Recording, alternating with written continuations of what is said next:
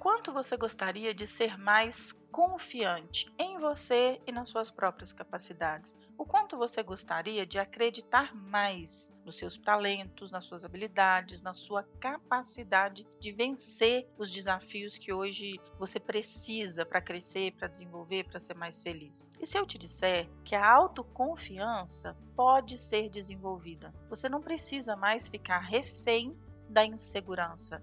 Você pode trabalhar os pontos que estão aí te impedindo de acreditar em você, de romper os desafios e de conquistar seus sonhos.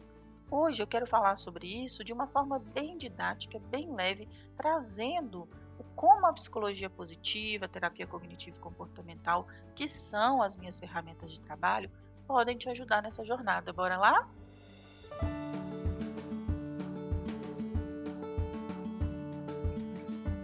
Olá, eu sou a Sheila, eu sou psicóloga, estou aqui para te ajudar a ter uma vida muito mais leve, muito mais feliz, realizada, falando hoje sobre um tema que é extremamente recorrente dentro das sessões de mentoria, que eu trabalho muito com mentoria de carreira, mentoria de liderança, mas também nas sessões de psicoterapia. Dentro de um processo de desenvolvimento pessoal, é muito comum as pessoas pensarem assim: Sheila, eu não vou dar conta, ou terem alguma crença limitadora sobre si mesmo. E isso mina a autoconfiança da pessoa. Então, primeiro vamos começar sobre como a psicologia entende a autoconfiança. A autoconfiança na psicologia é definida como a crença, uma convicção que cada um de nós tem em relação às nossas próprias habilidades. Então, as capacidades, as competências para lidar com situações, com desafios, com metas específicas, essa confiança em si mesmo e na própria capacidade de tomar decisão, de realizar tarefas, de enfrentar os obstáculos de forma eficiente. A autoconfiança, ela não é uma característica fixa ou inata nossa, ou você nasce com ela ou você nasce sem ela. Não é assim que funciona. Não é um traço genético. É uma construção psicológica que vai variar de pessoa para pessoa, de contexto para contexto e pode ser influenciada pelas nossas experiências passadas, pelo feedback que a gente recebe das pessoas, pela nossa própria autoestima, nosso autoconceito.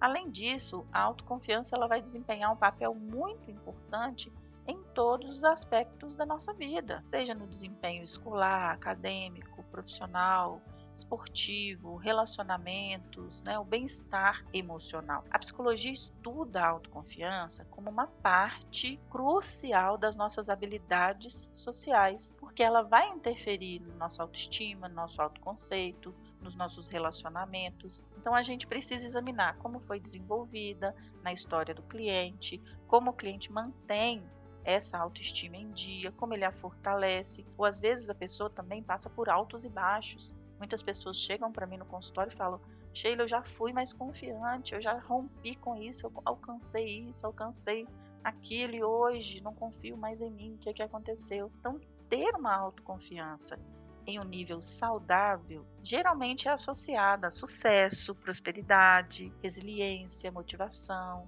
enfim, autoconfiança é um dos principais pilares para você crescer na sua vida, para você alcançar os seus sonhos. E se a gente está falando aqui né, da autoconfiança como uma crença, uma das formas de você desenvolver novas crenças é a partir de novos modelos. Eu gosto muito de pensar assim, gente, quem passou por uma situação parecida com a minha, veio de situações parecidas com da onde eu vim, e superou, né? Você já deve ter ouvido aqui, se me segue há algum tempo, parte da minha história, que vim de uma, uma vida né, financeira muito ruim na infância, pais que vieram do interior e foram tentar a vida na cidade grande, tiveram filhos muito rápido. e aí a gente foi, a gente cresceu, graças a Deus, em um ambiente de muito afeto, muito respeito, mas com uma qualidade de vida bem prejudicada pela questão financeira. E isso, assim, quando eu cheguei em um ponto de tomar consciência o que, que eu quero da minha vida, falei, olha, quais são as pessoas que tinham situações parecidas com a minha e superaram? Esse é um bom jeito de você desenvolver autoconfiança, você buscar referências. É bom também, às vezes, você ter seus ídolos. Eu gosto de pensar na história de grandes ídolos no Brasil, por exemplo, o Ayrton Senna, que do nada virou uma lenda, piloto de Fórmula 1, virou um ícone brasileiro e mundial, é, é, é indiscutível todos os títulos que ele conquistou, mas ele era uma pessoa que todo mundo que fala do Ayrton Senna, cada entrevista que dão sobre ele fala da forma como ele confiava, a confiança dele nas habilidades era assim inabalável, quanto ele dedicava incansavelmente a melhoria constante, que é uma das características das pessoas autoconfiantes, persistentes,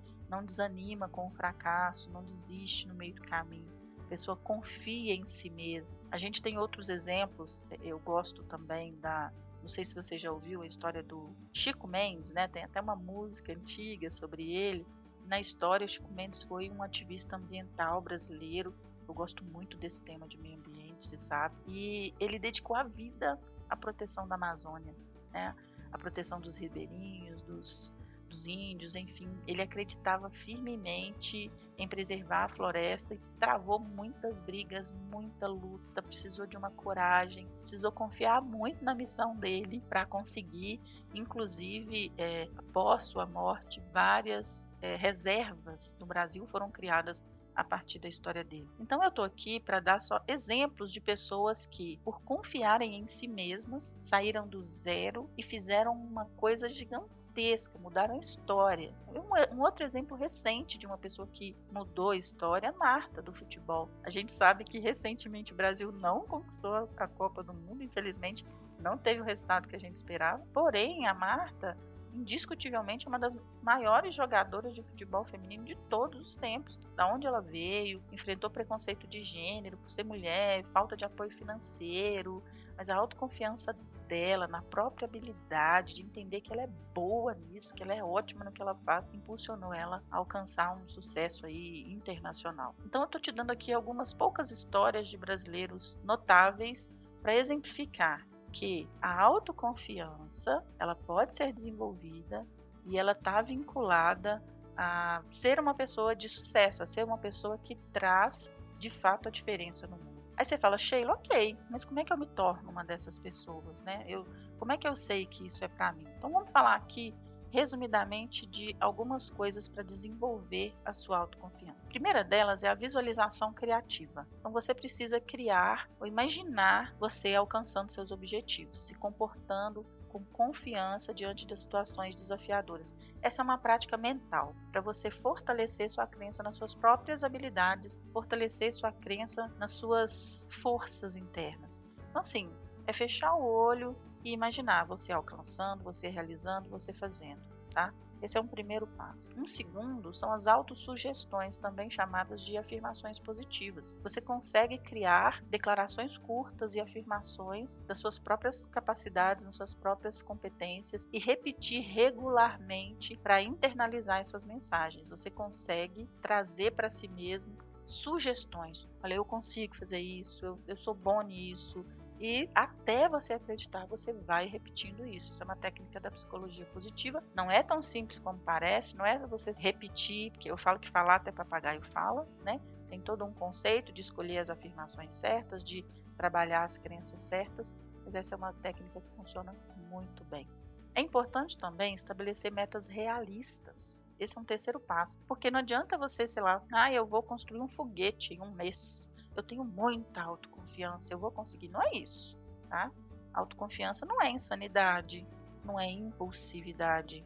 Né? A pessoa fala assim: ah, eu acredito que eu vou pagar esse carro em seis meses. Vai lá e compra sem ter nem feito um plano. Não, isso é loucura, não é autoconfiança. Você precisa definir metas que sejam alcançáveis, que sejam mensuráveis, que permita você conquistar seu sucesso de forma gradual e ganhando confiança à medida que vai alcançando pequenas metas, ok? Um outro ponto importante: considerar suas experiências passadas. Refletir, ter reflexões mesmo. Olha, o que, que eu já passei, o que, que aconteceu, o que, que eu aprendi, como eu superei tal desafio, como eu enfrentei tal situação, qual que é a capacidade que eu tenho hoje, qual é a capacidade que eu demonstrei que eu não tenho, que eu preciso ficar atento e desenvolver. Então, assim, considerar seus aprendizados passados, com certeza é uma das formas de alcançar autoconfiança. Não é? Porque tem gente que só olha para o passado para ver assim, o que, que eu perdi, o que, que não deu certo. E aí a autoconfiança vai pro ralo. É importante que você tenha, de repente, um diário das suas conquistas ou uma lista. Eu faço muito isso com os meus clientes que chegam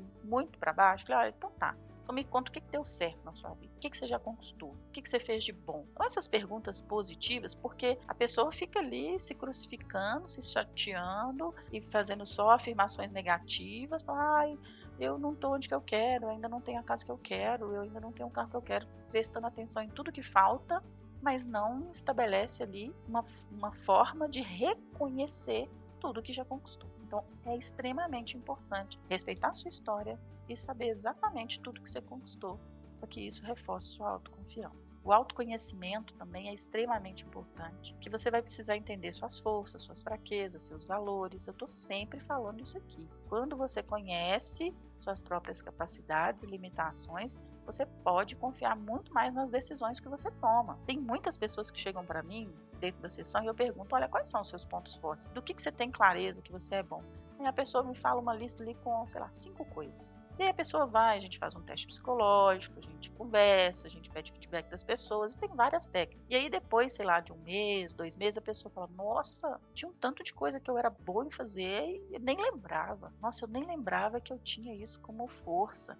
A minha confiança está muito maior, porque agora eu estou conseguindo reconhecer as minhas forças. Então, esse autoconhecimento focado nas forças pessoais é uma sacada extremamente importante da técnica da psicologia positiva. Isso funciona demais. Uma outra forma é a exposição gradual a situações de desconforto para você enfrentar os seus medos gradativamente, tá? Não adianta você falar, ah, eu confio, eu confio. Você precisa da prova de fogo. Ah, eu confio que eu consigo falar em público. Você não vai direto para um público de 500 pessoas, mas fala ali para 10, depois fala para 50, e gradualmente você vai enfrentando as situações que te deixam desconfortável, porque só saindo da sua zona de conforto é que você vai construir sua autoconfiança. Não tem outra forma de se fazer isso. Uma outra forma também bem importante é você aceitar feedback. Não tem como você colocasse na sua cabeça, eu sou, eu posso, eu consigo, eu sou capaz. Aí alguém falando com você, cara, você, você não tá fazendo do jeito certo, olha aqui, tal coisa, olha isso aqui. Assim, não, eu sei o que, que eu tô fazendo. Isso é cabeça dura, isso é insanidade, você vai andar em ciclo, vai fracassar e depois ainda vai ficar com a autoconfiança lá embaixo. Quando você está aberta a ouvir o feedback dos outros, especialmente construtivo, eu não estou falando aqui daquelas pessoas que criticam por criticar, que falam mal sem motivo, essas pessoas você larga para lá mesmo. Estou falando daquelas pessoas que te amam, que se importam com você, que te falam coisas que são realmente relevantes para o seu crescimento. Escute e aprenda com eles. Isso vai aumentar a sua autoconfiança. Ok? Por último, mas não menos importante, busca ajuda. Se você sente que a falta de autoconfiança está prejudicando significativamente a sua vida, considere procurar a ajuda de uma psicóloga, uma terapeuta, porque esse caminho ele pode ser muito mais leve. Ter um profissional experiente para te orientar vai fazer o processo ser muito mais eficaz. Você vai ter acesso a técnicas que você não tem sozinho. Você vai ter acesso a perguntas e reflexões que sozinho você não faz. Então lembra que desenvolver autoconfiança é um processo contínuo é normal ter altos e baixos, pode ser desenvolvido, tem passo a passo para desenvolver, tem a ver com as suas crenças. Então, a gente trabalhando as suas crenças, trabalhando o seu conhecimento sobre você mesmo, ajustando os seus comportamentos, com certeza vai ajudar você a conquistar a sua autoconfiança. Estou aqui para contribuir. Eu peço que você compartilhe esse podcast com todo mundo que pode se beneficiar dele e vamos construir aí um mundo com pessoas muito mais confiantes e que com certeza realizam muito mais. Um abraço.